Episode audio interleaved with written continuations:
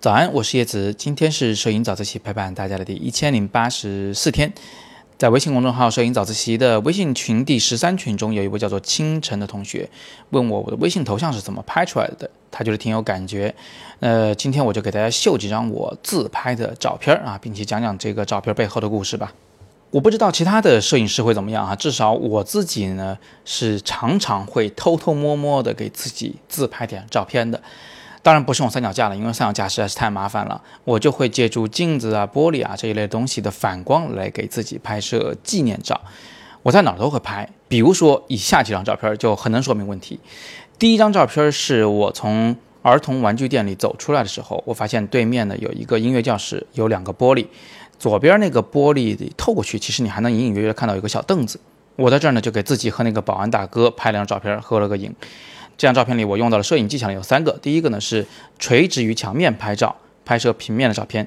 第二个呢是我双脚趴开了一下，这样我自己看上去就更像是个人类。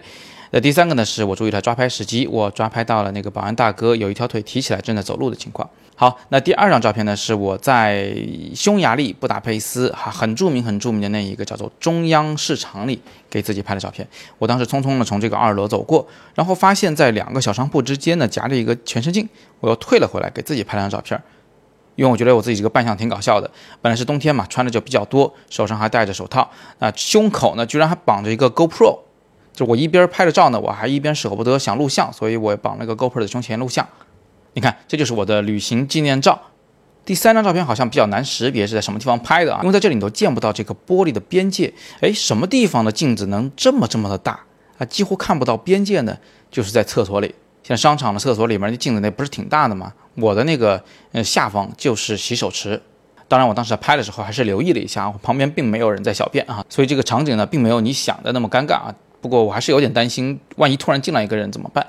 这张照片我用了两个小技巧啊，第一个是我把对焦对在了相机上，而不是自己的脸上，并且使用了大光圈，这会导致我自己有点模糊，因为我是想凸显这台相机的，我真的非常非常喜欢这台相机，它给我创作了很多很好的作品。那第二点呢，是我用相机挡住了自己的半张脸，我的想法呢是想增加一点神秘感，并且制造一个近中远的层次感，最近处是相机，中间是人物，最远处是那堵墙。那么这个层次感的技法，其实我在很多作品里面都会去运用啊，比如说接下来这一张也是一样的。乍一看你可能难以看出来这是一个什么样的环境下拍摄的，但实际上这就是我在自己家里面给自己拍的一个纪念照。这个镜子啊，就是宜家里很容易买到的那种椭圆形的，后边是个铁架子的那种镜子。前景这堆模模糊糊的东西呢，就是李杜宇那些一大堆的护肤品，我反正也不知道是什么。那背景中左右两侧你都能隐隐约约的看到一些拍立得的照片。哎，对，这就是我家里的一个情况，乱糟糟的。那这张照片里我也用了大光圈，但是这一次呢，我把焦点对在了自己的脸上，让前景和背景呢都稍许有点模糊。为什么要让他们模糊啊？因为他们要是清楚的话，这个房间里简直是太乱了。好，我们快要进入正题了啊！接下来这张照片就跟我最后那个头像照已经很类似了。这又是个什么场景呢？呃，是对着家里的一面全身镜拍摄的。我先交代一下，这个全身镜啊，它不是一整块玻璃，它是有很多方形的小镜子贴在墙上拼成了一个全身镜。我在这里特别注意了两件事情。第一个呢，就是你能见到我的脸的左侧现在有一条斜线，那个就是两面小镜子之间的一条夹缝。我刻意的改变了我的身体的倾斜角度和相机的角度，使得这条缝被拍出来不是垂直于画面底边的。否则的话呢，一条直直的竖线会让人觉得非常呆板。它倾斜一点，就会让人觉得哎有点动感了。第二点呢，是我小心的控制了闪光灯的位置。我让它位于我的头的侧上方，这样一来呢，我就会显得更瘦一些。你们看看，现在你们面对我的照片的时候，左下方那个脸下边有一条黑色的阴影，是吗？那条阴影不全是在领子上的，其中呢还有我的脸的成分在里面。也就是说呢，我的脸的外轮廓有一块已经变成完全漆黑的了，它和背景混为一谈，这样的我的脸的宽窄程度就变窄了。你看，我根本不需要动用后期处理中这个液化的功能啊，我就能让我自己变瘦，用的是光的方向。那么这个画面里右上角那团白白的是什么呢？那个呢其实是闪光引起的曝光过度。还有啊，就是这个镜子上边，但凡有一点水渍，有一点没擦干净的地方，它都会在这个强烈的闪光下呢现出原形来。有人说这团东西不讨厌吗？不讨厌，而且这就是我为什么要尝试对着镜子自拍且打开闪光灯的原因。我希望这团质感呢能让画面变得更丰富一些，我也希望它能遮挡我一部分的脸，要不然的话整个脸都露出来，拍的跟证件照似的，实在是有点无聊。有人可能还留意到一个问题啊，就周围怎么那么那么的黑啊？我是不是把家里灯全都关了呢？实际上不是的啊，家里其实挺亮的。我只是把我的闪光灯呢达到了最大的功率。我是一盏 SF 六十四的闪光灯，这个功率真的是够大的。你看看镜头里的那个光圈就知道了，我已经把光圈缩到了最小，而且我用了一个相对比较高的快门速度。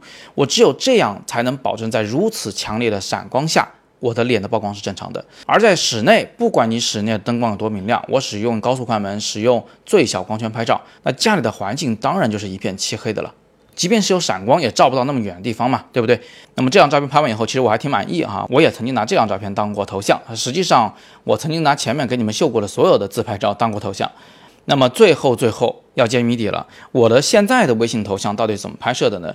故事背景是这样子的：我去年在上海做了一期街头摄影的特训营，在下课以后，我发现外边呢下着雨，我就在这个大楼下边呢稍微等了一下，想等雨停。这个等的过程呢实在是有点无聊，我突然发现，在这个自动门上。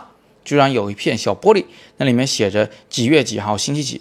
我当时第一想法呢是把这个几月几号和自己拍到一起做一个纪念照，但是后来我发现做不到啊，因为我的闪光只要一射出来，那里面那些昏弱的小小的红色的字啊，就几乎就看不见了。但是呢，我就有了个意外的收获，因为这是个户外的自动门嘛，它那个玻璃非常非常脏。那上面有水渍，有鸟粪，而且没人认真擦的，所以我在这个玻璃里面给自己拍了这张照片呢，它质感就更强烈一些。它甚至有点像那个老照片啊，在冲洗过程中那个药水没有擦干净，那个药水有所残留，然后又日积月累的形成了很多划痕的那么一种感觉。所以这一次呢，我就刻意的没有笑。因为我觉得严肃一点可能更配这种沧桑的质感。那么这张照片的用光方法其实跟上一张类似，在拍的时候呢，我注意了一下构图，一是让整个画面有一点倾斜啊，这个道理也跟上一张类似。第二呢，是我刻意的留了一下右上角的四个字，叫做“当心假手”，简单交代了一下这是一个什么样的场景。最后的上传微信的时候，我就把它裁成了一个正方形作为我的头像，这个头像就是这么来的。好，那今天看叶老师秀了一堆自己的自拍照，不知道你会什么样的感想呢？我希望你从中还是能学到不少的知识的。比如说拍剪影的时候要双脚趴开，让自己更像个人样；比如说拍纪念照的时候，除了人物，还要带上一点环境来交代你是在哪；比如说一个真正热爱摄影的人，是无论走到哪儿都会带着相机，都会随手拿起相机拍照的。再比如脏脏的玻璃，在闪光灯的帮助下，能变得非常有质感。如果你什么都没记住，作为女生或者是想给女生拍照的男生，你至少要记住一点，就是来自于面部斜前方靠上的光线能够帮助你瘦脸，而且这个瘦脸效果绝对是非常自然的。好，那今天我们就学到这里。最后布置个小作业，你有没有对着镜子和玻璃给自己拍过照片呢？请把你的自拍照发到我们摄影早自习的微信群中。如果你还没有入群，可以拉到本文底部看到灰色小块里的入群方法。你可以加我的个人微信 k a t o y e z i k a t o y e z i，跟我说影友入群，我会拉你入伙。